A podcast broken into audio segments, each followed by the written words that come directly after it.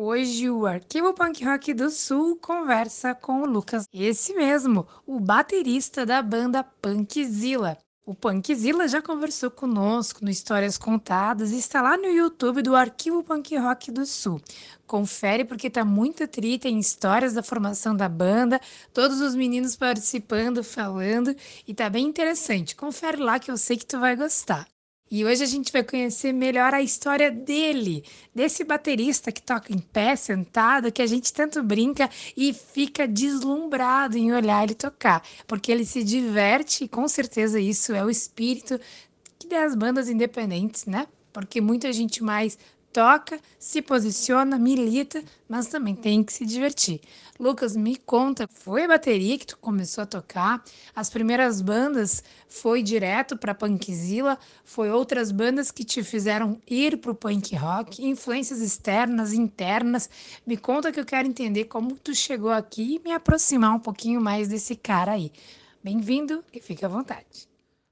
Oi, Lê. Oi, pessoal do arquivo. Então, como já fui muito bem apresentado pela Lê, vamos direto ao assunto então. Já comecei uh, na batera mesmo, foi meu primeiro instrumento. Apesar de hoje eu saber alguma coisinha ali de outros instrumentos, uh, meu instrumento sempre foi a bateria. Então eu comecei quando tinha uns 14 anos, hoje eu tenho 27, por influência do meu amigo Diogo Correia. Então ele tocava guitarra já também, a gente gostava mais ou menos dos mesmos sons e a gente estudava na mesma escola, que era o Colégio Glória, em Porto Alegre. Então, ali a gente começou a trocar uma ideia sobre música e tal. Daí ele que me influenciou assim a tocar batera. Daí logo eu comecei a fazer aulas também no Colégio Glória, porque realmente no começo ninguém sai tocando assim direto, né? Então, eu fiz alguns meses de aula lá no colégio onde a gente estudava. Os primeiros meses de batera foram isso, assim, não, não tocava bosta nenhuma, a gente se encontrava, só fazia barulho, não saía bosta nenhuma. Lembro que nessa época a gente escutava umas bandas pesadonas, assim, então, que eram difíceis de tocar, né? Era Avenged Sevenfold, Slipknot, umas bandas, assim, bem difíceis de tocar. Então, era bem frustrante para mim, porque eu não conseguia tocar nada desse tipo de som no começo, logicamente, né? Em seguida, uh, como a bateria ficava na casa da minha avó lá em Viamão, um ano depois, mais ou menos, eu conheci o pessoal da minha primeira banda, que foi a Garagem 202. E daí sim foi quando onde eu comecei a conhecer o pessoal do punk rock lá em Viamão e comecei a focar mais nesse tipo de som, mais punk rock mesmo, conheci mais o punk rock. Até então eu era muito alheio assim o meu conhecimento de som. Então, ao mesmo tempo que eu fazia as aulas, e daí eu já estava no Garagem Dance 2, eu também fiz parte de um, de um projeto que tinha no Colégio Glória também, que daí eram só com as pessoas que faziam aula lá no, na escola. E esse projeto era ministrado pelo professor Marcos Moura, que ele faz parte da banda Burn the Mankind, uma banda de death metal ele organizou assim um projeto e daí a gente tocava uh, músicas dos anos 80 e tal. Eu lembro que eu tocava no bloco punk, então ali também já me influenciava, eu já já tinha mais uma influência punk dos anos 80 ali na para tocar nesse nesses nesse projeto. Daí também foi um dos primeiros shows foi com o Garagem dos Dois e foi com essa apresentação lá no colégio muito importante lembrar nome e sobrenome das pessoas que nos ajudaram, nos ensinaram. Tu fazendo aula de bateria era para que o teu lazer fosse algo que tu te orgulhasse ou tu tinha já uma ideia profissional de seguir como batera? Quando tu vivenciou as primeiras bandas, essa que tu nos contou, a, a Garagem 202, é, tinha uma ideia ali de poder tocar só nos finais de semana, estava te experimentando, buscando o teu gosto, da onde que vem as referências, né? É das aulas, é antes das aulas, tinha alguém em volta além desse teu amigo uh, que também era uma influência musical para ti, seja uma referência de músico fora do Brasil, no Brasil, tu traz isso contigo quando tu compõe, as linhas de bateria, quando tu busca as bandas que tu vai fazer parte. E aproveita e conta aí, porque eu sei que tu também já passou por algumas outras bandas, né, do cenário atual que a gente vive hoje. E se tu tem aí outras ideias de banda, se tu tem vontade de ter uma nova banda, se tu sente satisfeito com esse profissional, ou tem alguém aí ainda ansioso, querendo buscar outra ra- raiz musical que a gente ainda não descobriu desse Lucas? Então, a, a ideia de fazer aula ahn, foi para realmente aprender a tocar. Não foi nada almejando algo melhor, assim, algo ah, profissional, né? Al- Algo que fosse minha renda. Ah, naquela época eu tinha 14 anos, eu era adolescente e eu queria tocar. Ponto, né? Não tinha nenhuma segunda intenção nisso, né?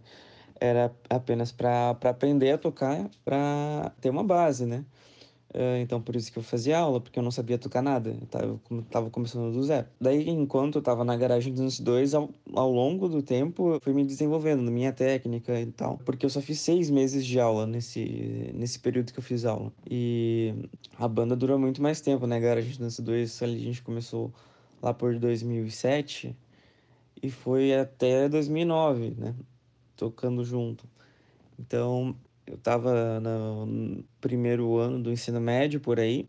Então, era como eu queria aprender e tal, daí eu fazia aula, mas eu também não tinha muita grana. Minha, minha, minha mãe, meus pais sempre trabalharam muito para conseguir me manter, mas, tipo, às vezes, as, né, várias situações a grana apertou assim e e eu não pude mais fazer a- as aulas de batera. Lembro que não, não, não rolou, eu tive que, que sair porque ficou muito, muito caro, assim, pra eu, eu continuar com as aulas. E as bandas que eu toquei, nossa, foram muitas, assim, não... Se eu for ficar mencionando todas, a gente vai ficar um tempão aqui, mas vou tentar, então. Com a Garagem Dance 2 foi quando eu comecei a tocar em vários locais, então eu conheci os buracos mais sujos de Viamão e Porto Alegre e da região metropolitana através da Garagem Dance 2, que a gente fazia shows em qualquer buraco que aparecesse a gente ia tocar. É, mas como a banda é, é- todo mundo era de Viamão, né?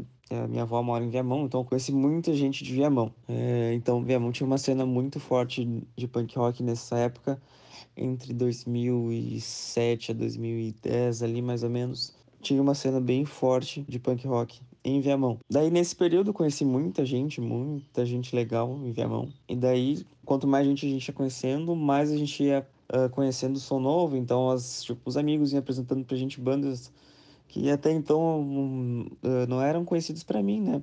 Que eu escutava de, de meio que de tudo, assim, naquela época. Eu escutava mais bandas de metal e tal. Mas bandas de metal mais novas, né? Ah, tipo Avenged Sevenfold, Slipknot. Eu também ah, tinha acabado, como era 2000 e lá por 2000 alguma coisa, tinha passado a, a fase emo, aquela, né?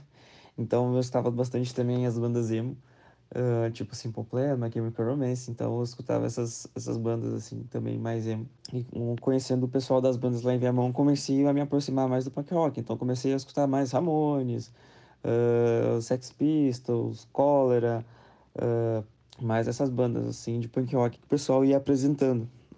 E com isso, né, com a Garage Dance 2, ah, abriu a possibilidade de eu me aprimorar, né, como, como baterista. Então, ao longo do tempo, eu fui aprendendo, ensaiando, tocando em casa, na casa da minha avó, fazendo muito barulho na casa da minha avó. E, basicamente, depois das aulas, depois dos seis meses de aula, eu aprendia tocando mesmo. Então, eu pegava, montava a bateria e botava o fonezinho de ouvido, o CDzinho, um, o CD e tal, que eu ia escutar. Eh, acho que eu tinha um MP3 daqueles antigos. E daí eu botava o fone e ia tocando. Ah, depois que eu toquei com a Garagem C2, toquei com os Kowalski. Daí a gente ah, gravou um CD também. Ah, e depois que eu toquei com os Kowalski, toquei com a banda Aerolitos, que é uma banda de hardcore também, e de Alvorada. Então lembro que nessa época eu morava na Zona Sul, então, tipo, tinha que pegar o ônibus que atravessava a cidade inteira. Então era, eu saía lá quase da Restinga, ia até Alvorada, então pegava o ônibus e botava prato e pedal na- dentro do ônibus. Às vezes o ônibus ia lotado, tinha que andar com aquelas coisas, era difícil subir, era difícil descer. Era bem difícil e tal. Daí com o pessoal da Aerolitos, foi a primeira vez que eu gravei no estúdio por canal também, lá no estúdio Hurricane com o Sebastian. Ah, então a gente fez essa gravação também no, por canal, foi a primeira vez que eu gravei num estúdio. Uh, daí teve a gente, daí foi a minha primeira apresentação na TV também, né? Quando eu fui para tocar no radar, a primeira vez foi com o pessoal da Banderolitos. E daí, nesse período eu tava bem inserido né, na, na cena underground uh, e do punk rock do hardcore. Então, esse período também que eu tocava tal como a banda Kowalski, tocava com Aerolitos, foi um período que eu mais me aprimorei como baterista, porque daí eh, a gente participou de gravações, uh, participou de programas de TV e tal. Então, me exigia mais de mim e ao mesmo tempo eu precisava dar conta daquilo ali e dar conta da, dos estudos também, né? Porque ao mesmo tempo que eu tocava, eu precisava estudar. Uh, comecei com 14 anos, então eu sempre uh, pensei em, depois de terminar o colégio, o ensino médio e fazer faculdade e, e seguir estudando. Não, nunca pensei na, na bateria como fonte de renda ou como almejar fama, assim, né? Claro, ficar conhecido é legal, né? Sei, tocar em, em outras cidades diferentes, mas nunca foi algo que eu vi como fonte de renda para mim, como trabalho. Sempre foi mais um hobby mesmo. Então, conforme a gente ia tocando nos locais, a gente ia encontrando, conhecendo pessoas novas, pessoas né, que tinham as mesmas ideias, que curtiam os mesmos sons. Então, né, foi bem importante esse processo aí que eu uh, comecei lá em 2007 a conhecer uh, a ideologia do punk, conhecer bandas novas, conhecer novos, novas, novos amigos, fazer novos amigos no cenário, né? Foi bem importante esse processo, então, para que eu né, me formasse, né, digamos assim, como, como um baterista. Então, foi nem nesse, foi bem nesse processo, então. Uh, isso foi até 2012, mais ou menos, 2011. Uh, daí, em 2011 foi quando eu comecei a sair do underground. Daí eu fui convidado para tocar numa banda de animes, né, cover de músicas de aberturas, de desenhos, de coisas vinculadas à cultura japonesa. Daí eu saí um pouco do underground. Durante um período eu fiquei na Aerolitos e nessa outra banda, e daí mas daí eu acabei saindo da Aerolitos e ficando só com a banda de J-rock, né, de rock japonês. Daí foi o outro lado da divisão como baterista, né? Como a, era a banda Erotai Show, a gente tocava em eventos de anime, eh, então esses eventos eles já tinham uma visão diferente de como ver bandas e como ver músicos, né? As bandas eram realmente atrações dos eventos, então eh, tinha cachê para banda, né? eles pediam um, um som mínimo, né, o equipamento de som mínimo. Então foi onde como eu vi que a música né, podia ser mais profissional, realmente que que poderia que tinha essa visão, né, de, de ver a banda como realmente uma fonte de renda ou ver como como um trabalho. Então na Aerotech Show eu aprendi isso, né? Além de me exigir muito como baterista, porque as músicas covers, né, não são a gente que que produz, não é a gente que cria, a gente precisa tirar uh, né? A gente precisa replicar a música do, de outras pessoas, é, as músicas dos japoneses são muito difíceis de replicar algumas, né?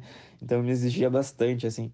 Então, uh, né, com a Aerolitos, era uma banda que, que era um, uh, uma banda de hardcore que tinham já ali um, um pouquinho de metal, né? então eu já com a Aerolitos eu já comecei a usar o pedal duplo, né, usar os dois bumbos, então eu, mas eu não sabia direito muito como usar, então na Aerotech Show eu pude aprimorar um pouco essa técnica e também desenvolver, e também trabalhar uh, questões, né, de, de gerenciar uma banda e tal, de, de como funcionava uh, para contratar shows, né, daí com o pessoal da Aerotech eu aprendi isso, né, que tinha mais essa questão, uh, digamos que de, de empresarial de empresarial da banda mesmo, de fazer contato com os eventos, de, uh, de a gente fazer um, é, muitas vezes até fazer um contrato tal para a gente receber, é, custear, custear nossas, nossas despesas, né, para é, de repente tocar num evento que era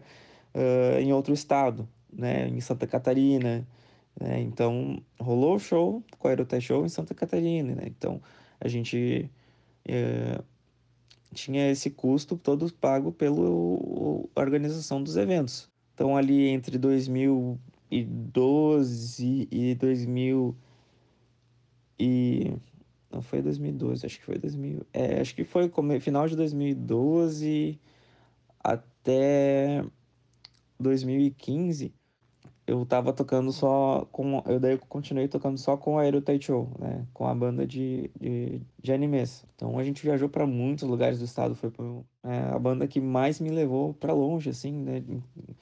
Tocar em outros, outros locais. Uh, saí um pouco de, de Porto Alegre e também eu, então, nesse momento me desconectei do pessoal do underground, né? Comecei a conhecer esse outro nicho de eventos de cultura japonesa.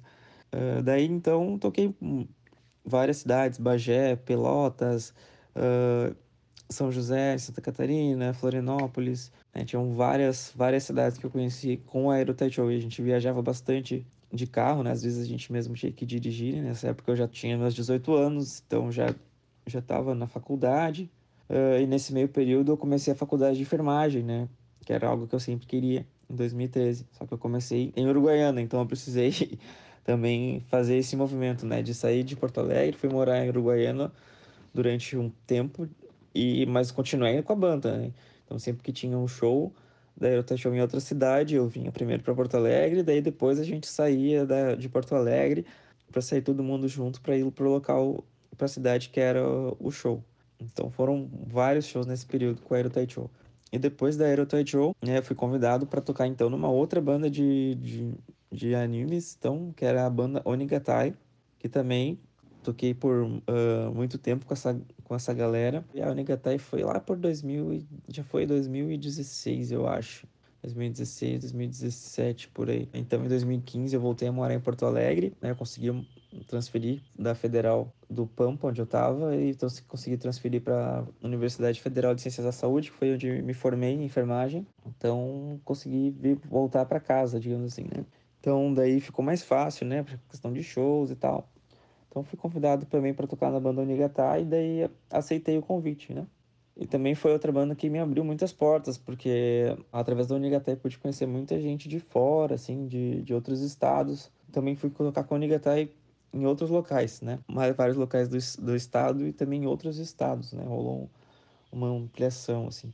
Né? Daí comecei a tocar com essa banda, daí também uh, nesse meio período eu por questões pessoais ali, por atritos, daí também saí da Aerotajou e fiquei só na Onigatai.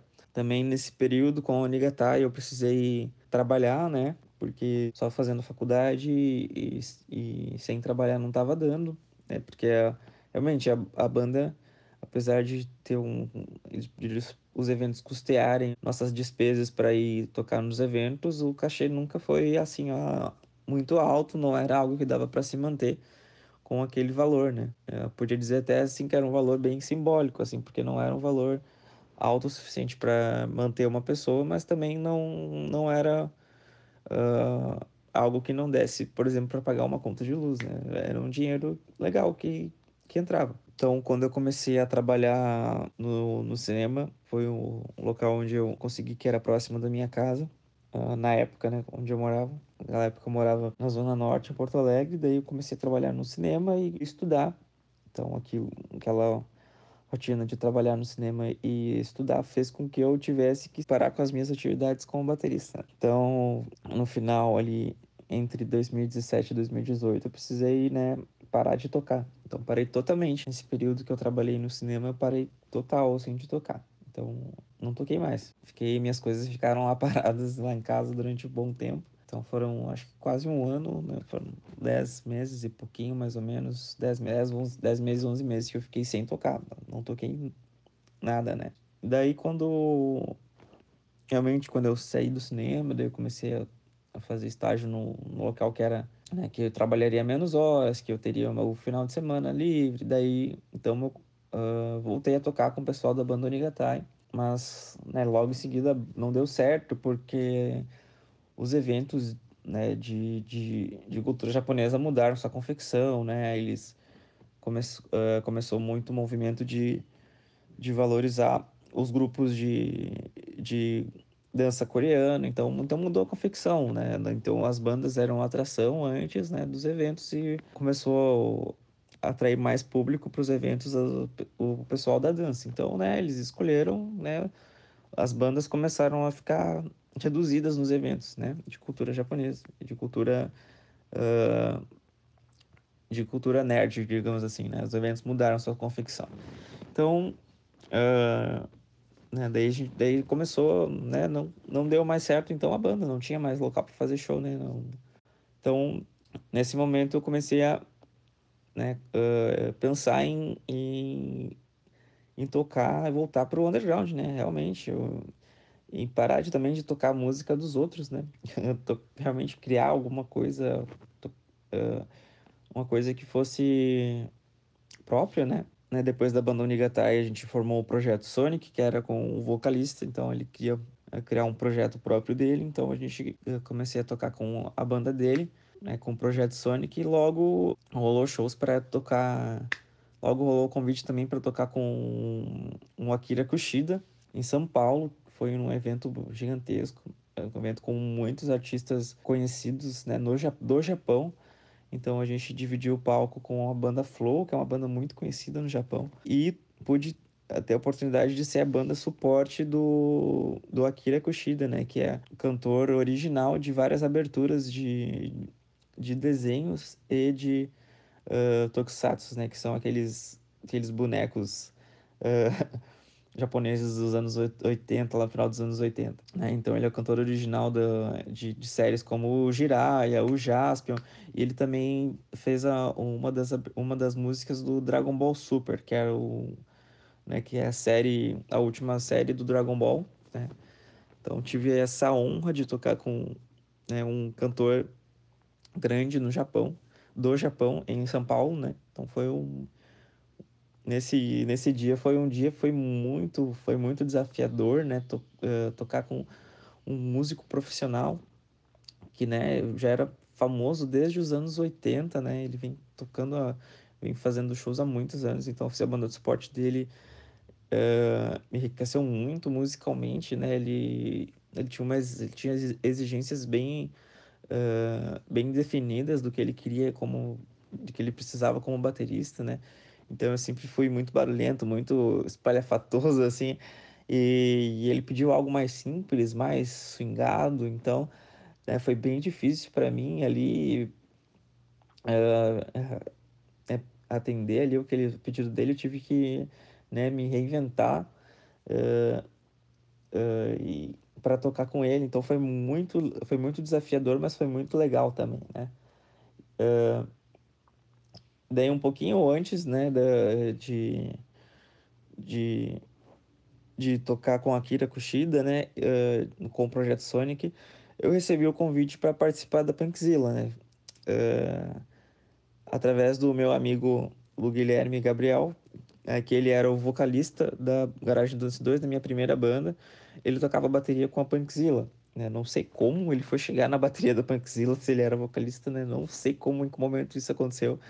Uh, né, como eu estava com outras coisas, né, com a faculdade com a uh, com as bandas de cover, né, não, não sei em que momento isso aconteceu no, né, na vida dele, uh, mas né, o, o, Guilherme então me convidou para participar da Punkzilla porque ele tinha outros, outros planos para a vida dele, então, né, então ele me convidou para participar da Punkzilla.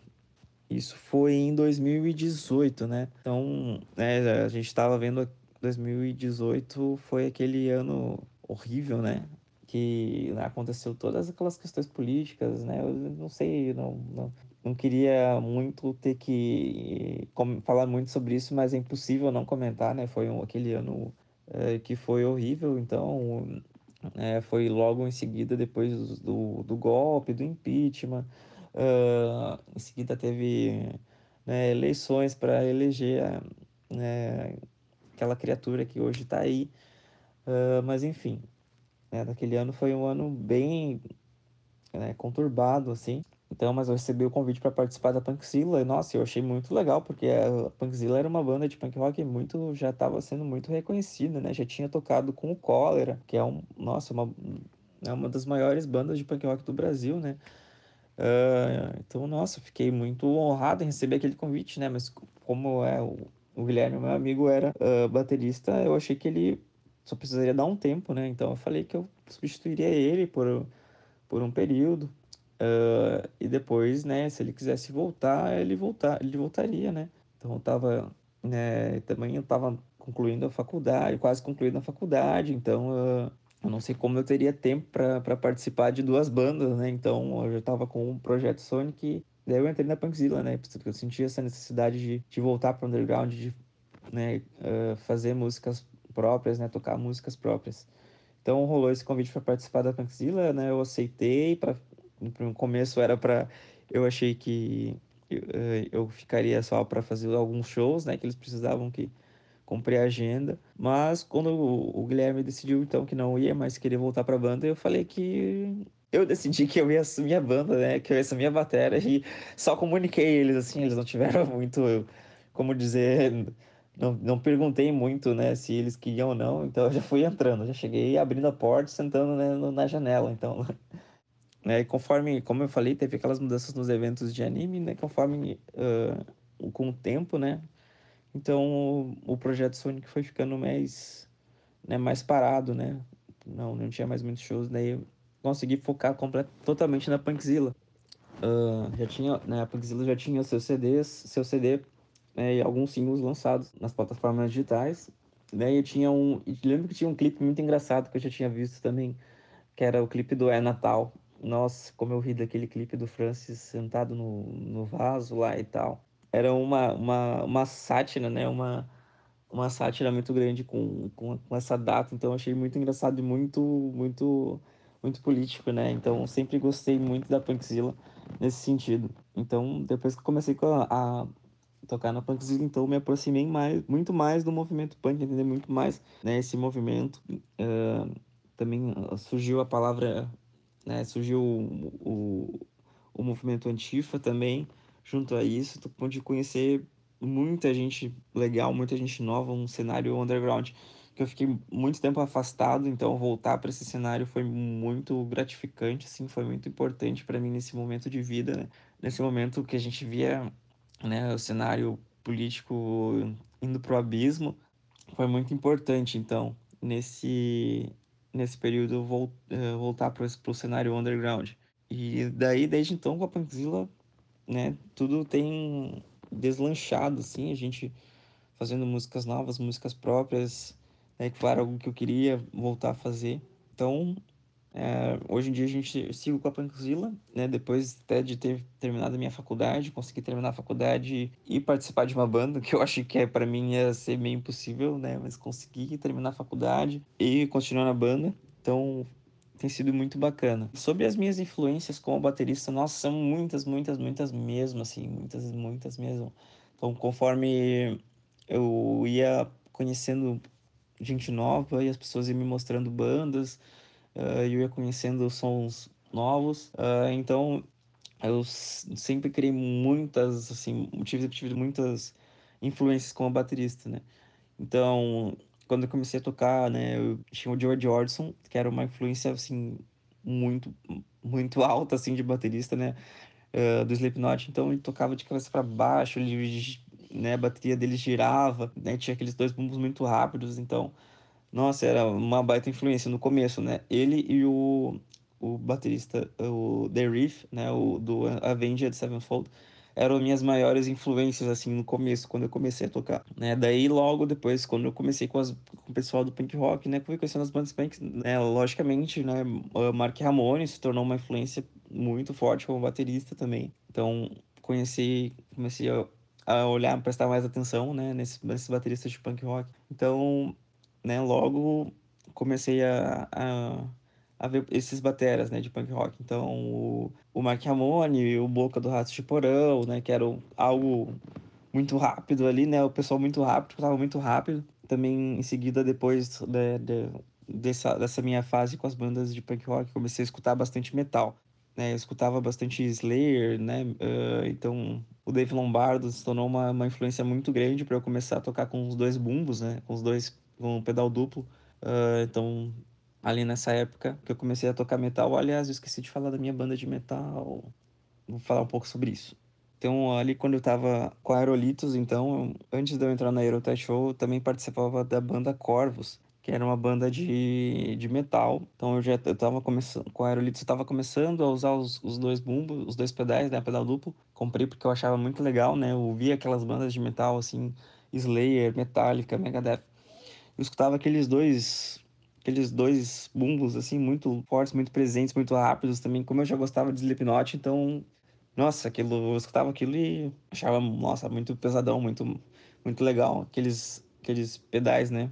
Então, lá por 2013, então 2013, eu acho isso, foi um pouco antes de eu ir para Uruguaiana, entre 2012 e 2013, eu eu comecei a tocar na banda Corvus, que é uma banda de, de metal, que me exigiu bastante, né? A pensar mais, a produzir mais como baterista de metal, né? Usar o, o pedal duplo. Então, ali eu escutava bastante Slayer, então isso me influenciou bastante, né? né para eu desenvolver mais essas técnicas de, eh, de pedal duplo.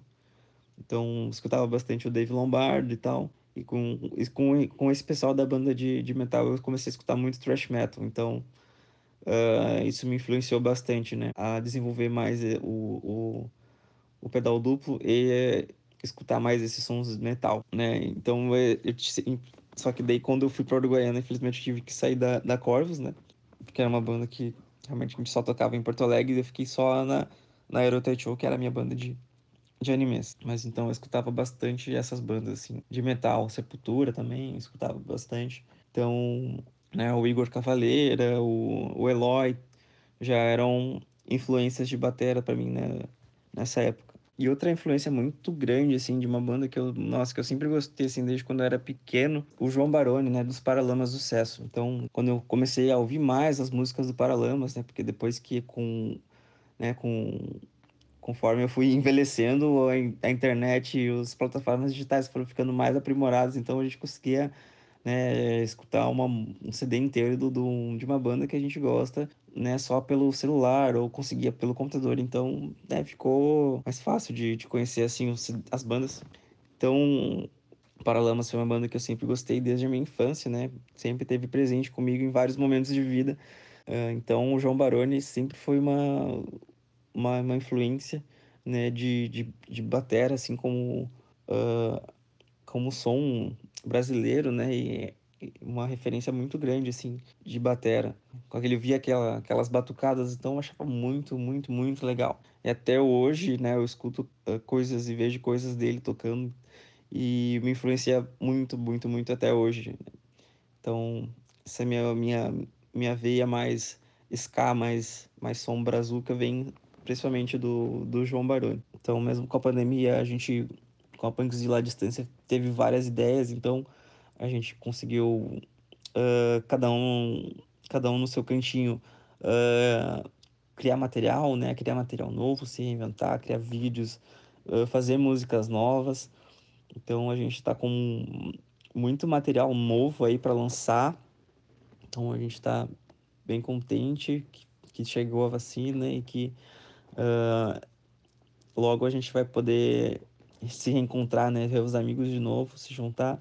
E a gente vai estar tá louco para lançar esse, esse material aí. Lucas, muito obrigado por isso. Toda a tua experiência me fez lembrar porque que eu coloquei na chamada, né? Um grande baterista da época. E eu nem sabia de tantas histórias, mas é que de fato tu agrega dentro do palco, né? Quando tu está tocando, a gente sente que tem ali alguma coisa importante para ser vista. Tem o som que, que chega diferente na gente, é uma presença que chega diferente e a gente para para olhar. Mas é dois segundos, porque depois a gente está na roda punk, porque o som é muito massa, ainda mais tratando de punkzilla. Então é importante isso, né? De tu poder nos contar, a gente saber da onde que tá vindo aquela pessoa que tanto nos chama atenção, aquele som que chama atenção e toda a tua brincadeira que tu faz no palco ali, né? Fico muito contente de ouvir a tua história. Uh, agora mesmo a gente estava aqui na internet e veio a mensagem do Quilombo que está sendo vacinado e estava ali a tua foto enquanto eu estava falando contigo. Então, que importante também o teu trabalho de todas as áreas, né? Saber de todo esse teu empenho e dedicação, de ter que se mudar e flexibilizar no teu som, se renovar, como tu contou. Poxa, e Santa Catarina, São Paulo, com gente conhecida, gente de outro país, e tu saber ainda dar conta da bateria, tu conseguir fazer aquilo, eu não duvido do que tu vai fazer. E agora, na época da pandemia, sendo residente, que até onde eu me lembro, tu é residente, se formou há pouco, pegou uma residência, tá aí na linha de frente do local mais difícil que é estar hoje, que é vacinando as pessoas. Então, com certeza eu estou muito feliz em ter te ouvido. Eu já era muito feliz em saber que tu estava no nosso underground, tocando nas nossas bandas, e quero que tu continue, tenha força para continuar, e que eu vi em algum momento aí na, na quarentena tu tocando para vir um material novo da Punkzilla. Acho que lá na Casa Sonora vai vir um material novo. Fiquei muito contente e pode ter certeza que a gente vai estar tá apoiando, divulgando para que tu continue feliz e aí militando junto com a gente. E que todos que estão ouvindo aproveitem e vão lá no YouTube, no arquivo Punk Rock do Sul e conheça todas as playlists que temos à disposição que é da cena para cena. Um forte abraço e até semana que vem.